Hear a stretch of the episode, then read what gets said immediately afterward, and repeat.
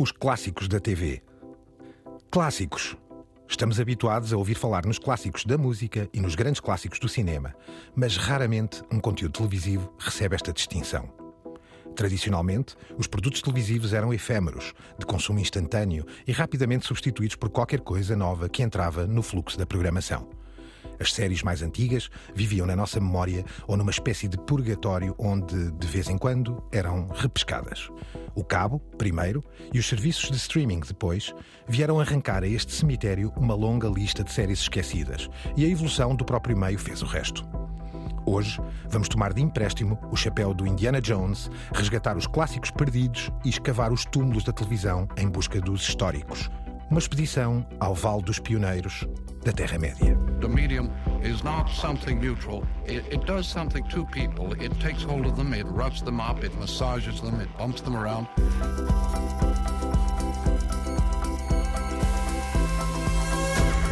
The medium is the massage. Caros peregrinos, eis-nos eh, de volta a esta tábua redonda de chinelas de couro calçadas para calcorrear a Terra-média. Álvaro Costa, El Guru Radiofónico. Eu diria numa espécie de capela analógica, ou seja, um momento de reflexão e de viagem interior. E a prova que este não é um programa digital per si, é um programa de comunicação média e não apenas e somente de novidades. Esse é um aspecto que eu acho que a emissão de hoje vai resolver para todo sempre. Francisco Marino, professor de mídia, eu, Gonçalo Madil, de RTP. Francisco, capela analógica. Acho que podemos começar por aqui com este mote do Álvaro Costa. Tratar os clássicos, e dizias bem, porque ajudaste nesta introdução, sempre houve esta, enfim, a tradição de, de facto, apodar de clássicos a música e os grandes clássicos de cinema, os grandes clássicos da literatura, mas a televisão carecia um bocadinho deste tratamento um bocadinho mais digno se os conteúdos são quase sempre mais efêmeros, não é? Passou, já passou, depois desaparece, é substituído por outra coisa qualquer que vem para a grelha, ocupar o mesmo slot horário e uh, era muito difícil, como o Álvaro dizia, pré-digital, não é? No, na capela analógica. Acima de tudo, eu acho que vivemos também, e aí sim, a influência do tempo digital na recuperação de coisas que vamos ver e ouvir que maduros como eu viveram digamos, com pele e coração e que, obviamente, as gerações mais contemporâneas não viveram. E alguns dos conteúdos que nós trazemos aqui hoje são anteriores ao próprio vídeo, ou seja, tinham sido criados para um consumo sincronizado uhum. àquela hora e se não vias aquilo àquela hora, já não varias porque não passava no dia a seguir, à uhum. tarde ou de manhã. Olha, por isso o país parava quando Gabriela estava a subir eh, coqueiros. Uma bela imagem. Esta ideia de acervo e de arquivo que de facto o mundo digital eh, reforçou em pleno, não é? Porque, quer dizer, a injustiça, eu já agora em causa própria digo, há as RTP memórias desta vida, sempre houve, mas de facto o lado efêmero da televisão deixou até mitos perdidos no passado, não é? Pessoas que diziam, ponham outra vez o Duarte e companhia, eu não me lembro de estar sentado a ver um episódio completo, não é? Aliás, Esse lado... Gonçalo, lembro perfeitamente de uma conversa das muitas que temos, em que eu te falei do Nick at Night, que era o Nickelodeon desenhos animados durante o dia e depois uh, séries clássicas, O Fugitivo, Alfred Hitchcock Presents, The Man from the UNCLE, enfim, poderia ser menu da memória, não é? Nem mais, nem mais. Ou seja, há o advento tecnológico, digamos, ou os dispositivos foram melhorando esta capacidade também de manter disponível catálogo antigo. Já não é só com o streaming, o Francisco refere bem o cabo, e eu diria que o cabo é talvez aqui o grande primeiro, o pioneiro nesse sentido de muitos canais, muitas marcas, muitos canais temáticos, logo também canais de clássicos e de, e de catálogo, digamos assim. Foi talvez a primeira forma, o primeiro dispositivo que levou a uma cultura de clássicos na televisão. Sim, sem dúvida. Aliás, estavas a falar do sempre houve memória e a verdade é que sempre é um pouco forte. É ou seja, uhum. pré-cabo não há, não há nada que se assemelhe. Ou seja, a maior parte dos grandes canais que tinham algum acervo a partir da uma, duas da manhã, estou-me a lembrar das RAIs e etc., recuperavam muitas vezes alguma programação perdida nos arquivos, mas na maior parte dos casos não. Pré-vídeo era quase impossível. A série morria, estava efetivamente morta, existiam fotografias e existia a série sobretudo sobretudo na nossa memória. Há aqui, agora... há aqui um pequeno detalhe, porque lá está, eu, eu estive uns anos nos Estados Unidos e mesmo a NBC, a ABC ou a CBS, na altura as três grandes, eu adorava o Thanksgiving, por exemplo, ou os dias de Natal, porque essas estações repetiam ad eternum séries clássicas. Por exemplo, eu vi toda a Twilight Zone durante 24 horas. Pois. Ou seja, eh, nessa altura era apenas eh, uma franja, claro. uma fringe. Pode é? haver aqui também, fazendo um pouco mais analítico, olhando aqui um bocadinho à história dos mídias, neste caso da televisão, a infância e a adolescência da televisão, que no fundo remete-nos para os anos 60, 70, era também uma sede do novo, não é? E da novidade. E, portanto, havia aqui uma, uma certa tendência para ignorar um pouco esta ideia de catálogo, não é? Um bocadinho como o, o milagre do betão nos anos 80, toda a gente queria casas novas e não queria casas restauradas. E. Não é? e, e, e, não tanto o restauro, não é? Ou essa ideia vintage. Isso veio com o tempo e aí, de facto, os dispositivos mediáticos, Francisco, acabam eles próprios proporcionar novas tendências, não é? Chegados aqui, obviamente, com o streaming, hoje em dia há até, eu diria, uma forte competição, como também há lojas vintage e hotéis e boutiques hotéis vintage e, e bares vintage e, e, e padarias vintage, vintage. E padarias vintage, é? Há também, obviamente, essa cultura e uma ideia diferente de consumir o catálogo do passado. O Francisco propõe começarmos a dividir ou a organizar o dossiê dos clássicos. São muitos os clássicos que vocês trazem aqui, temos muitas sugestões para dar, algumas para ouvir e relembrar. Comecemos aqui com um formato das minisséries, algo que também, convenhamos, bastante antigo.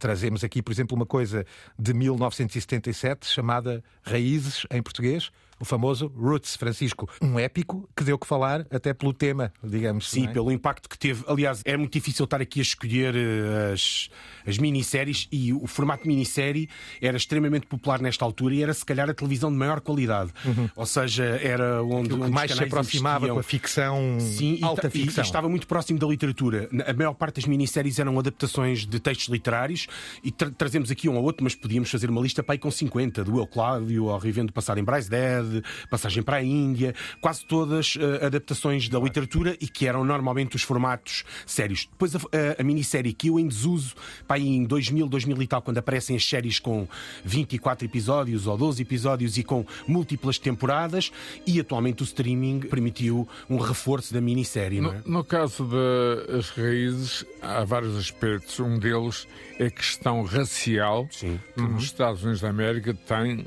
e já teve e continua a ter uma importância imensa. Reparem bem nos atores. E para já vou começar pela personagem, Francisco. Lembras-te de um tal de Kunta Quinte? Sim, é, é, é, aliás, é a história da família. Exatamente.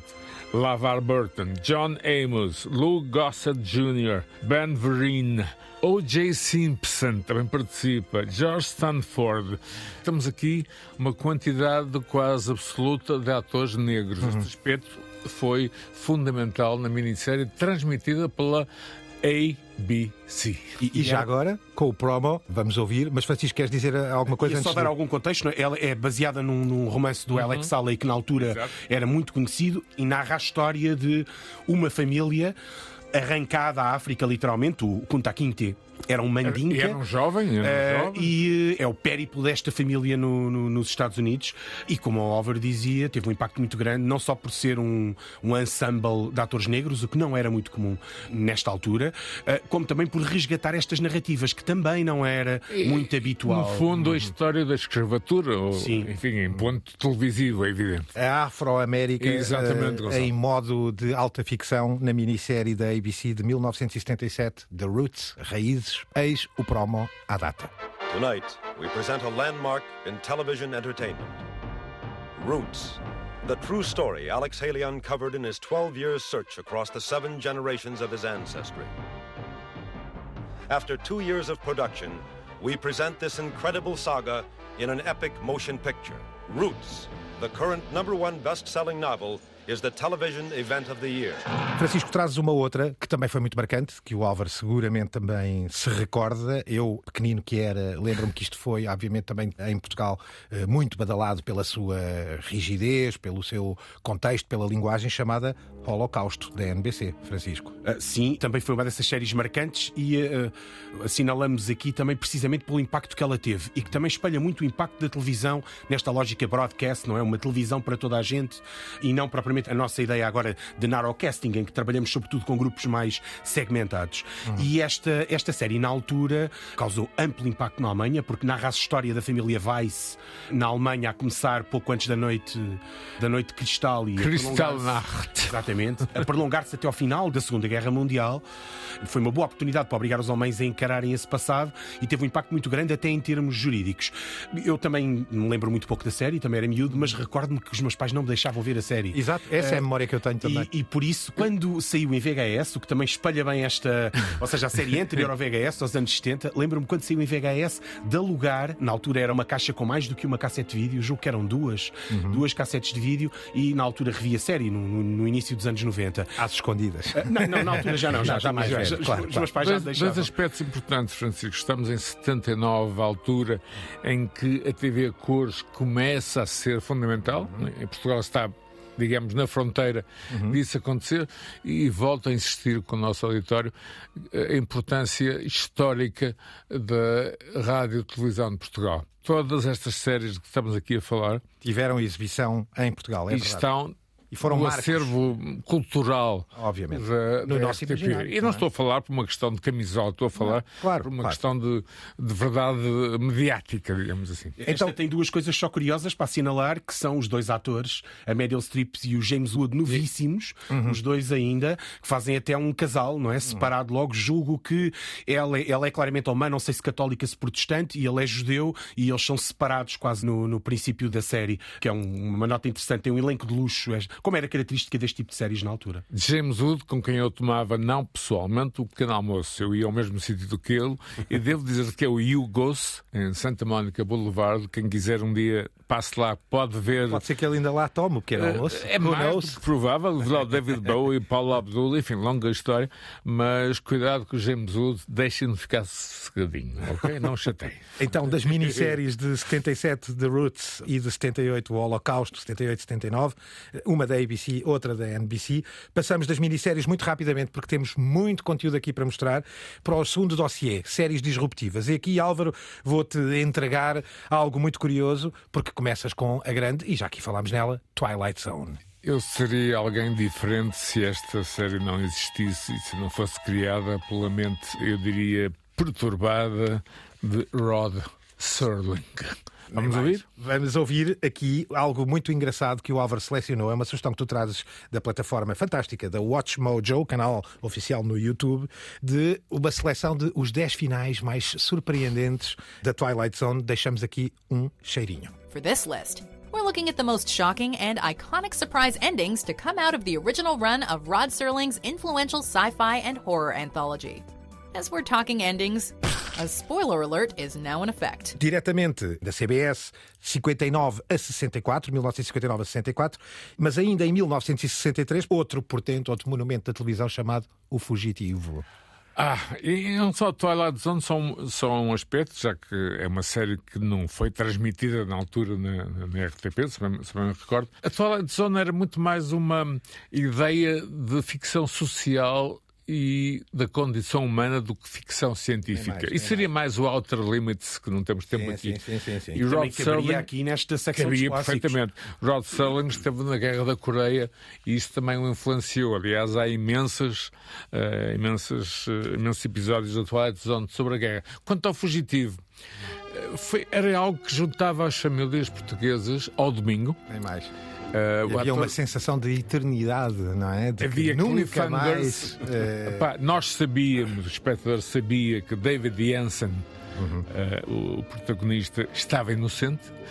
Uhum. Os inspectores, em particular, o mais agressivo, não sabia. Havia uma personagem pelo meio que era o grande suspeito que aparecia de vez em quando que era alguém sem o braço, que afinal era mesmo o assassino, e de facto eu lembro perfeitamente uh, da interpretação dramática de David Janssen, os close-ups uhum. uh, a preto e branco, muito, muito intensos e truques muito bem feitos de realização televisiva que obrigavam o espectador a ter uma posição, digamos, o tenente era o tenente Gerard, que andava Uhum. sempre atrás do David Yancey. Aliás, depois há um, há um filme.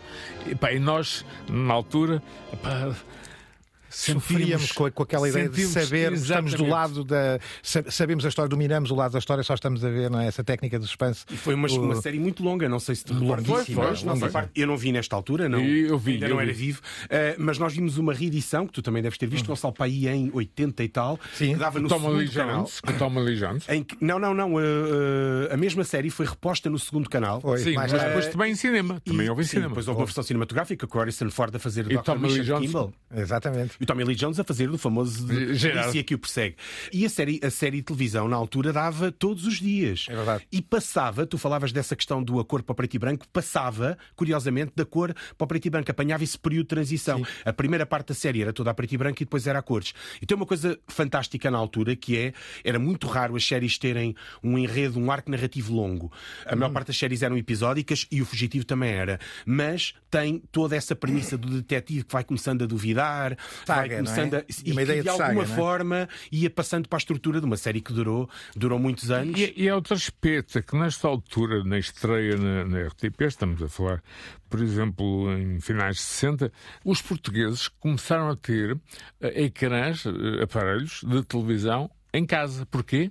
Campeonato do Mundo de 1966. Porque eu, na altura, ia ver televisão ou a casa de vizinhos ou coletivamente, como ainda hoje se faz com a Sport TV. Exatamente. Lembro-me das eh, Browns, era Love Opta e Schaub Lawrence. Shaw Lawrence, uma marca alemã de televisão muito conhecida antes da famosa Telefunken também. É não é? seguir ao Campeonato do Mundo de 1966, da é que a indústria enfim, Exatamente. dos Ora- aparelhos começa e entende que está ali uma oportunidade para permitir aos portugueses, ainda com poucas possibilidades económicas, de adquirirem aparelhos privados. Então, O Fugitivo, de 1963, esta primeira eh, conjunto de temporadas de 63 a 67 da ABC, do autoria de Roy Huggins, e esta saga do, do Dr. Richard Kimball, eis o promo à época.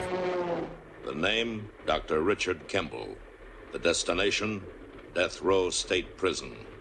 The irony, Richard Kimball is innocent. Proved guilty, what Richard Kimball could not prove was that moments before discovering his murdered wife's body, he saw a one armed man running from the vicinity of his home. Richard Kimball ponders his fate as he looks at the world for the last time and sees only darkness. But in that darkness, fate moves its huge hand. Mantendo-nos um bocadinho nos seriados policiais e afins, ainda em 71 temos também um outro portento, o Sr. Peter Falk a fazer de Colombo. E tem uma gabardine parecida.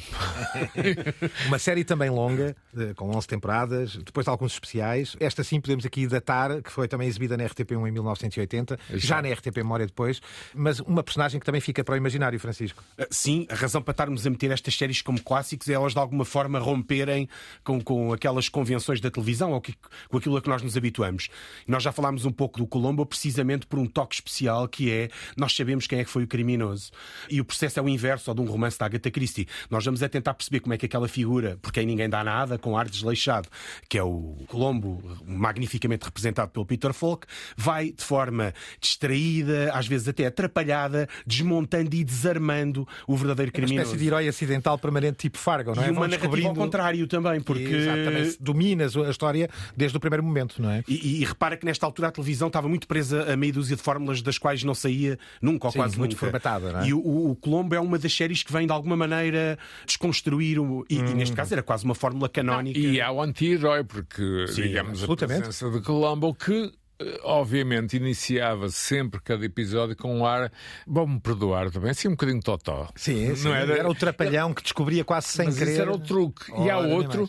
Que me parece notável, era um Peugeot 404 Sim, Exatamente, o seu mítico. a caminhar pela, pelas autoestradas, a Boulevard de LA, o que era para mim algo. O chasso de Peter Falk. E aquele carro eh, era mesmo raríssimo naquela um Peugeot, carro é europeu, um pequeno até isso. pormenor, mas Ora. funciona e lá está. Composição de personagem. A não é? televisão e as séries pode, pode ser a ciência do detalhe. Nem Sim, mais. sim, sim. Então, ainda nos policiais e depois do Colombo, saltamos para os anos 80 e aqui aqui entra algo que aparece, se calhar, como fonte de inspiração para muitas outras séries que vimos. Ou se aparece. Law and Order, NYPD Blue, The Shield, enfim, séries policiais, que é a grande e única balada de Hill Street. Hill Street Blues. 81, 87, o famoso Tenant for Illo. Verdade, Álvaro, lembras-te? Hey, let's be careful out there. Uma série, acima de tudo, humanizar a polícia numa altura em que Francisco Nova York não era propriamente a Disneylândia para adultos que é hoje. Acho uma que de cidade, todo, não é? Aliás, Aliás, duríssima Aliás, e perigosa. característica muito típica, muito fina da série, Francisco, vê se concordas, é esta ideia de não, não há glamour na cidade de Nova Iorque, Nenhuma, bem pelo contrário, nenhuma. é, digamos, o dark side ou o lado obscuro da cidade, não é? E também era uma Nova York um bocado fora da Village ou do, do downtown, não é? Ah, e era a série é marcante a todos os níveis. Para além dessas séries que tu indicaste bem, eu atrevo-me a dizer que é provavelmente uma das séries que influencia aquilo a que nós hoje chamamos a televisão complexa e por isso é que faz sentido estar aqui neste espaço. Repara que é filmada de uma forma muito característica, muito próxima Quase na altura. neorrealismo, é, Sim, sim, não é? muito próxima do registro da informação, com gente a atravessar-se à frente da câmara, muita câmara à mão. Tem uma enorme quantidade de ator de, de Sim, um elenco vasto, Um elenco com muito sub-histórias e vários que núcleos. não é? era nada comum nem nada habitual na altura Lembras-te que série de cada agente tinha depois uma subhistória que era a sua própria vida privada e alguma dela que também não era muito escondida, comum, na medida em que dela- a sexualidade, por exemplo. Sim, o álcool, a dependência ao jogo, os problemas todos que afetavam os polícias. Falávamos há bocado também de representatividade e inclusão a propósito do Roots, e também é uma das séries que se caracteriza por isto mesmo. Era um melting pot de Nova York, o, o polícia de rua irlandês ou italiano, o detetive judeu com uma mãe que era super dominadora, muitos polícias negros, quase todas as classes sociais e os tipos que habitam Aquela Nova York. personagem alu- alucinada, o Becker, Exatamente. quando mesmo- estava amarado, mordia em toda a gente. Exatamente. E depois tinha uma clássica mãe judia, uma ienta, não é? Que Exato. controlava por punha na inteiro, ordem. Sim, e que levava bolinhos. E havia muitos arcos narrativos.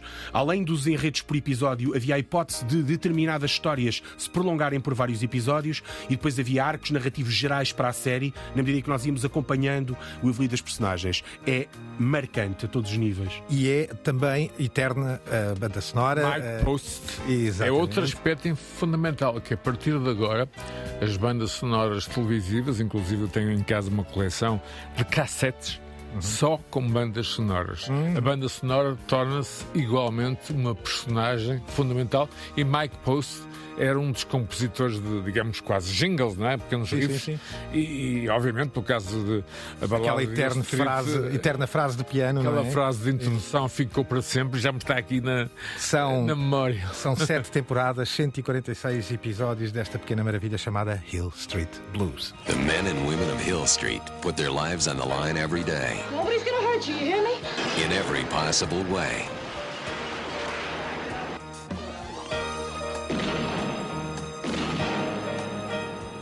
It's Hill and Ranko. They're both in intensive care. Doesn't look good. It's the greatest cop show of them all. Hill Street Blues. Muito rapidamente, temo que não vamos chegar ao fim com esta lista, de- porque os clássicos são muitos e as, e as nós temos tempo para voltar a uma segunda Álvaro, fase.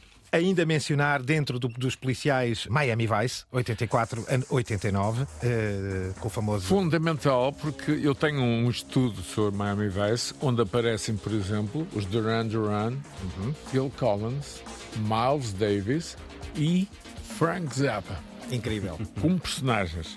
Eh, Depois temos, obviamente, eh, Don Johnson, que eu cheguei a ver. E também uma Claro. Miami não tão glamourosa assim, muitas vezes Era nada glamourosa. Miami da altura do Scarface. Exato. Enfim, uma longa história. Como é que a Miami de hoje é a Miami de hoje? Tem muito a ver com o negócio, vamos ser claros, Claro. da cocaína e companhia. Aliás, isso é um dos temas a montante. Depois há uma estrutura visual, o- os automóveis, dos polícias à paisana, em especial eh, o de Don Johnson, e obviamente a roupa Versace, Obviamente. não é? Eu, eu considerava-me o Don Johnson da Vila, da Vila do Conde. Depois da Miami Vice, também ainda uma referência, mas nós trataremos depois com muita calma a esse portento televisivo chamado Twin Peaks, a entrar na época de 1990, de David Lynch e Mark Frost, eh, da ABC, e com a música deste tal senhor, Angelo Badalamenti, que aqui deixamos só um bocadinho daqueles vou-lhe chamar uma espécie de sinos, uh, uh, não sei, que, que, que pautam a famosa frase musical de Twin Peaks.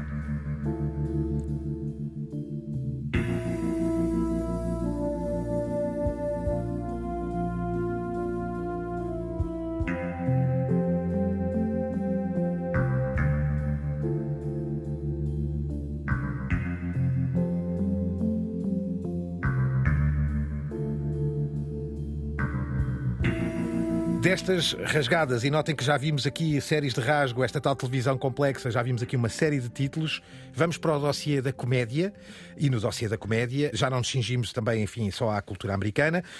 Um, uma devida referência a Monty Python, Francisco, parece-me inevitável logo a partir de 1969. Sim, e que não é propriamente a comédia fácil. E de alguma maneira a comédia, dentro da televisão, a tal lógica da televisão broadcasting, faz com que a comédia seja muito boa a retratar as mudanças nos costumes, nos hábitos, no próprio, no próprio humor. Uh, e os Monty Python, que fizeram escola em todo o mundo, e aqui em particular foram determinantes para o Hermano José, para os Gatos Fedorentes, por exemplo, vêm inaugurar isto em 1969 com o Monty Python's Flying Circus, que ainda hoje é um objeto estranho, não é? Eu, eu não perdi um. Mais tarde foi mais acessível entender algumas questões quando visitei a BBC, porque a série era basicamente o interior uhum. da BBC e a sátira a tiques, manias, formas de estar. Eu lembro de uma entrevista em que alguém, e foi John Cleese, está a falar de um golo, a falar da arte e da, da, maneira como entrou e como foi feito o, o lance, e isto dura para aí quatro minutos. E, e o jogador, eh, já não me lembro qual foi o ator, disse: ah, chutei a bola.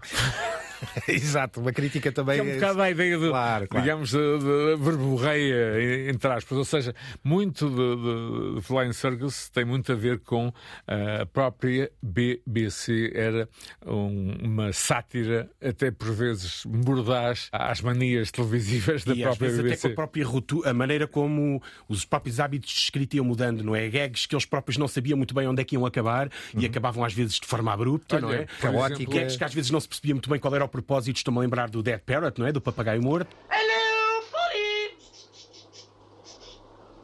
Wakey, wakey!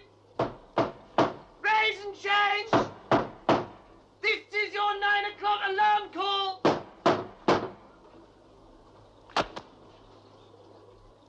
Now that's what I call a dead parrot. No, he's stunned. Stunned? Que é um dos gags o Ministério dos Andares Esquisitos. Com o Graham é? Chapman, se não me engano, e com o John Cleese. E falar Ministério dos Andares Esquisitos. Ministério dos Andares Esquisitos eh, é um ministério que era também uma crítica à ideia de porque é que serve o Ministério. Exatamente. John Cleese, vemos na rua todos a inventarem Anda os andares mais estranhos. É, é os silly é, walks. É um dos episódios que que eu mais Nem gosto. mais. 69 a 74 foram 45 episódios, transmitido na BBC One na altura.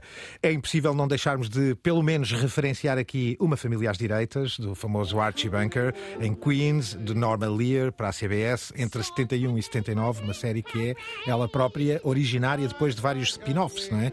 Francisco traz o Mod e os Jeffersons, não é? Sim, Precisamente dois spin-offs nascidos deste calcanhar daqueles de Archie Bunker, não é? Jeffersons, que tem como atriz a mãe de Lenny Kravitz. Aí está, Aí está. curiosidade para todos. E, e, tem uma característica que é pegando no mesmo pressuposto, não é? Nesta ideia de desconstruir e, e ao mesmo tempo também de registar as mudanças que a América e o mundo na altura atravessavam. A Mod, se não me engano, é prima da Edith, da mulher do, sim, do Archie Bunker. Aparece primeiro no, no Familiares Direitas e depois autonomiza-se e tem uma série que dura até meados dos anos 70, em que ela é uma feminista, socialista, ou mais ou menos socialista, pelo menos do para os americanos. É? Sim, para critérios americanos seria quase uma comunista, não é? Exato a favor da libertação das mulheres. Os Jeffersons eram a família do lado que morava junto aos Bunker, que era uma família negra e que tem alguns episódios surreais no, no, na família às direitas e que depois também se autonomizaram e foram uma série muito longa. Julgo que todas estas é que dura mais tempo, vai até meados dos anos 80. Uma loucura. Aliás, é... a personagem era do Lionel. Sim, o, o filho era o Lionel. E lá de vez em quando, inicialmente entrava apenas uns segundos, mas depois tornou-se uma personagem importante. Mas acho Bunker, curiosamente, está cada vez mais atual porque há um pensamento iliberal em movimento, ou seja, sim, sim, sim. a personagem da Archie Bunker é hoje, digamos, mais atual. Sim, na altura, na altura desenhada, se calhar ilustrada no universo Nixon, mas, mas, adaptada hoje, hoje facilmente. Curiosamente, alguns período... líderes mundiais que bem conhecemos, não é? Exato. Uh, ficamos por aí. E para não nos, nos perdermos mais, logicamente, nos anos 90, uh, eh, várias, enfim, várias. À, à entrada dos anos 90, uma que marca, obviamente, decididamente todo o panorama da comédia no mundo televisivo, chamada Seinfeld, precursor, obviamente, como diz o Francisco, de muitas comédias, e uma outra que gostava aqui de referenciar, porque muitos já não se lembram de facto, uma série de grande rasgo criativo do ponto de vista narrativo, chamada Parker Lewis, Can't Lose. Quem se lembra de Parker Lewis? Eu lembro-me que era grande fã desta, desta série e a ideia era precisamente fazer comédia, não aquilo que víamos anteriormente, que era uma comédia de adultos escrita para uma audiência mais jovem, mas uma comédia que até podia ser produzida ou realizada por adultos, mas que era concebida quase na mente do, do, da audiência mais jovem para a audiência mais jovem, cheia de intertextualidade, de referências, uh, citações. E Coran uh... Nemec, o ator, não é? Que fazia de Parker Lewis, tanto falava, lá está, já aquele rasgo criativo do tanto falar dentro da série e na trama, como falava depois para a câmara volta e meia, não é? E portanto havia aqui uma espécie de diário. E, às vezes era um unreliable narrator, que às vezes dizia coisas que depois não se confirmavam. E nem sempre é? se confirmava. E há aqui também outro aspecto, é que conseguimos, digamos, tornar, e é um momento em que isso acontece, estas séries tornam-se mais globais. Sim. Uhum. As que falámos até agora, aqui e acolá, o Archie Bunker é um caso. Ele vive em Queens, isso não é por acaso. Queens hoje está gentrificada, como se diz, claro, mas na altura era considerada uma zona conservadora uh, de Nova York. Isto, lá está, são aspectos culturais, mas o Parker Lewis uh, acaba por trazer a ideia de uma série mais global, que pode ser entendida norte a sul a oeste Sim. ou a leste. Uhum. Se remetia para uma cultura jovem mais global. E ainda bem que diz isso, porque, eu se não me engano, a série em Portugal terá dado em 91 ou 92, ou seja, sim, sim. pouco tempo depois de ter estreado. O Seinfeld, não me falhando a memória, só estreou em Portugal em 96, 97. Na TVI, isso não mais tarde. Sim, na TVI, na TVI muito perto já de, do final. Tanto que a série aqui ainda ia no princípio e já sabia que tinha, claro, tinha acabado nos Estados Unidos. E, não é? eu, eu, não perdi um, porque estava na América do Sul. Já vos contei a história quando fui à CBS com, com Henrique Henrique Oliveira, infelizmente, caminha... encaminharam-nos para a série errada, porque eu passei em frente ao Jerry Seinfeld e companhia. Mas já nos Estados Unidos, a pouco e pouco, atenção, não foi um sucesso brutal. Foi a partir do terceiro, da quarta temporada que Seinfeld se tornou o sucesso. Quando chega a Portugal, é evidente, ao antes e depois, em particular para a comédia em português. É um facto. É Malta, antes e depois. Do, da comédia rapidamente para a ficção científica, só para passar aqui por um ou dois nomes importantes: Star Trek The Originals, ou a primeira série, de 66 a 69. O Espaço 1999, ah, isso... É- também, que, também de 1975. Portanto, aqui nos anos 60, 70, o arranque da grande ficção científica. Gostava de deixar o som aqui, eh, só para trazermos um som desta época, de uma outra iniciada em 1978, chamada Galáctica. Vamos só ouvir um bocadinho a promo, que aliás a NBC Classics renovou para o seu catálogo e mostra a Galáctica dessa altura assim. Battlestar Galactica. Are you ready?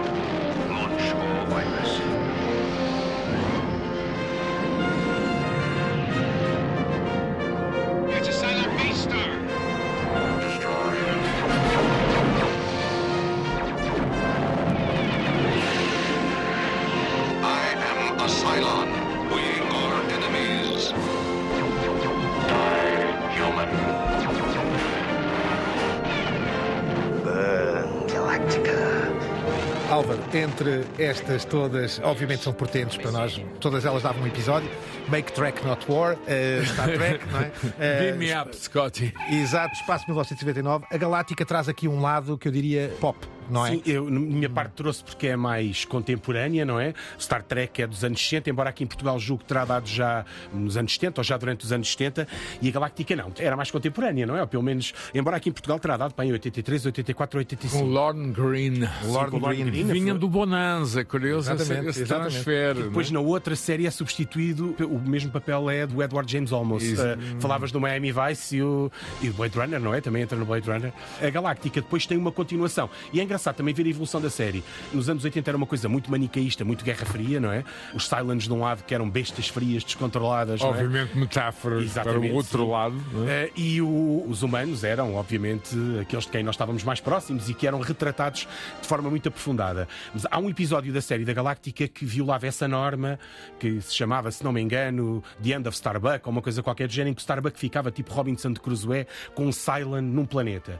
A série vai pegar a partir daí e humaniza quase por completo os Cylons. São atores, alguns deles bastante conhecidos, deixaram de ser aquelas máquinas frias e racionais e tornam-se quase numa espécie de anti-humanos, mas cheios de características humanas ou humanizadas. É muito difícil estar a explicar porque a série é muito densa e bastante complexa até. Mas prova muitas vezes que estas séries serviram de base para continuações. Mas é um período em que se acredita muito no futuro do espaço.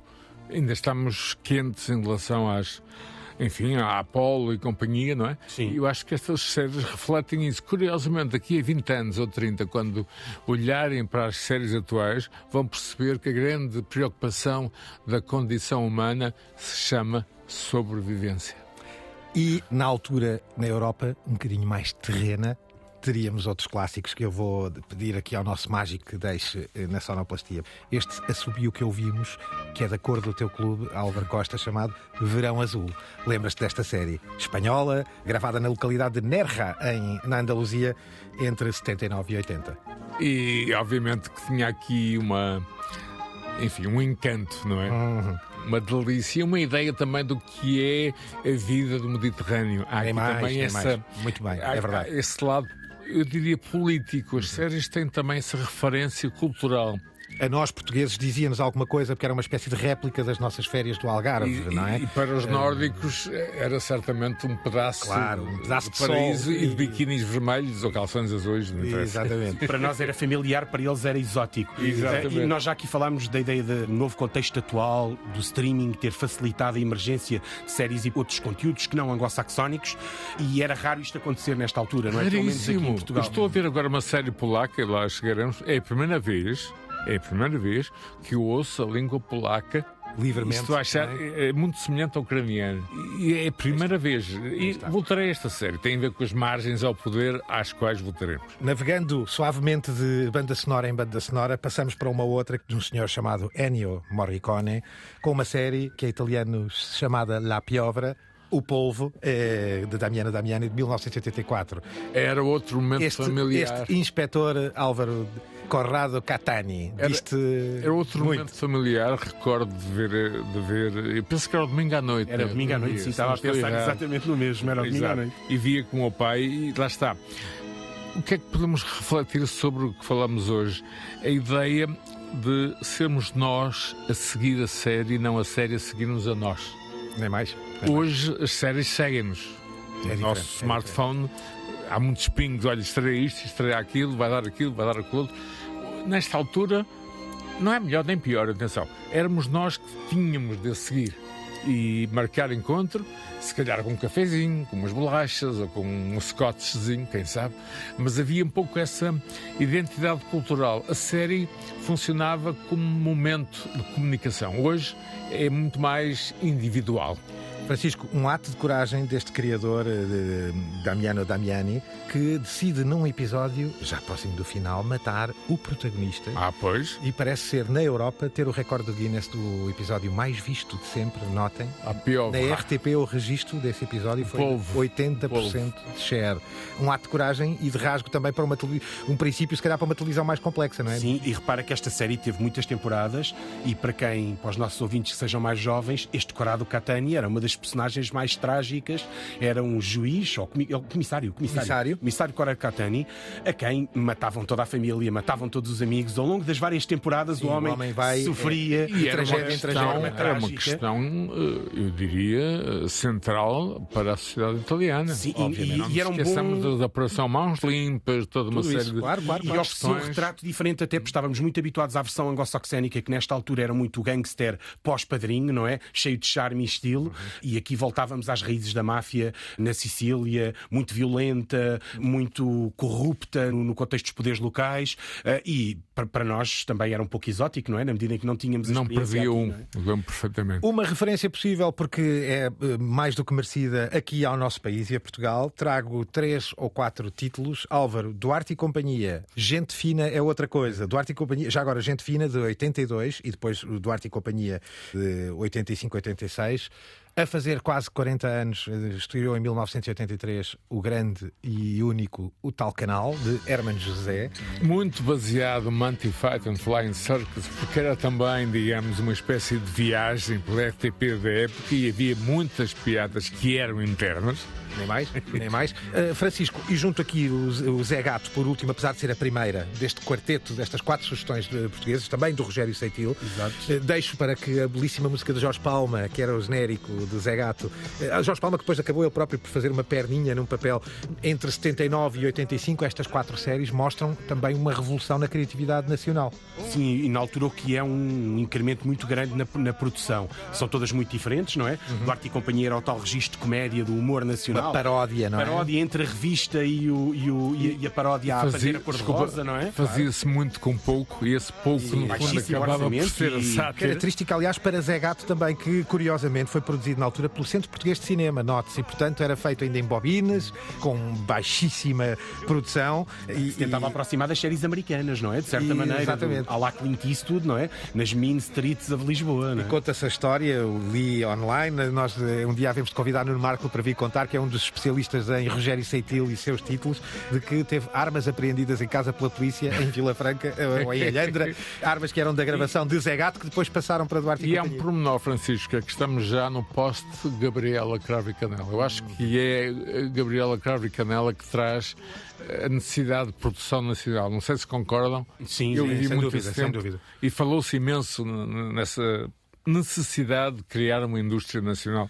Caros amigos, viajamos pelas minisséries, pelas séries mais disruptivas, viajámos pela comédia e os costumes, pela ficção científica e o fantástico, espreitámos alguns sons da Europa e alguns grandes nomes também da ficção europeia. Viemos a Portugal, vamos deixar e fica combinado e comprometido que vai valer um dia a pena fazermos uma sobre a animação, porque tem obviamente grandes e, e Gonçalo, desculpa, fazer. Há um volume 2 a ser feito. Ou se calhar um Temos volume 2 dos clássicos, Temos é uma boa tempo. proposta, Álvaro Costa. Gostava de deixar só para fechar e muito rapidamente duas ou três palavras sobre algo que pode ser considerado um novo clássico, e haverá mais, chamado Os Sopranos mudou completamente a narrativa televisiva. A HBO foi fundamental. HBO quer dizer Home Box Office, ou, ou, seja, bilheteira caseira. Nos Estados Unidos era o meu canal favorito, quando lá vivia. Havia o, o Home Box 2, mas os Sopranos alteram por completo uh, a narrativa televisiva e são fundamentais na criação de um modelo narrativo que é comum hoje em dia inclusive os tabus, um gangster que vai ao psiquiatra, é um, é um início belíssimo, não é? Vamos, eh, Francisco, fechamos com chave de ouro e fica prometido essa, esse regresso a um segundo volume dos grandes clássicos, porque são muitos, ficaram muitos por, por ouvir e por aqui conversarmos. Os Sopranos de David Chase, na altura para a HBO, ainda teve seis temporadas, foram 86 belíssimos episódios, entre 1999 e 2007. E antes de vos deixar, só dizer que este programa teve sempre a produção e continua a ter e terá da incrível eh, Cristina Condinho, os cuidados eh, sonoros da Paula Guimarães e a feitiçaria do sonoplasta Guilherme Marques. Fiquem bem, até breve. The medium is not something neutral. It, it, does something to people. It takes hold of them, it rubs them up, it massages them, it bumps them around.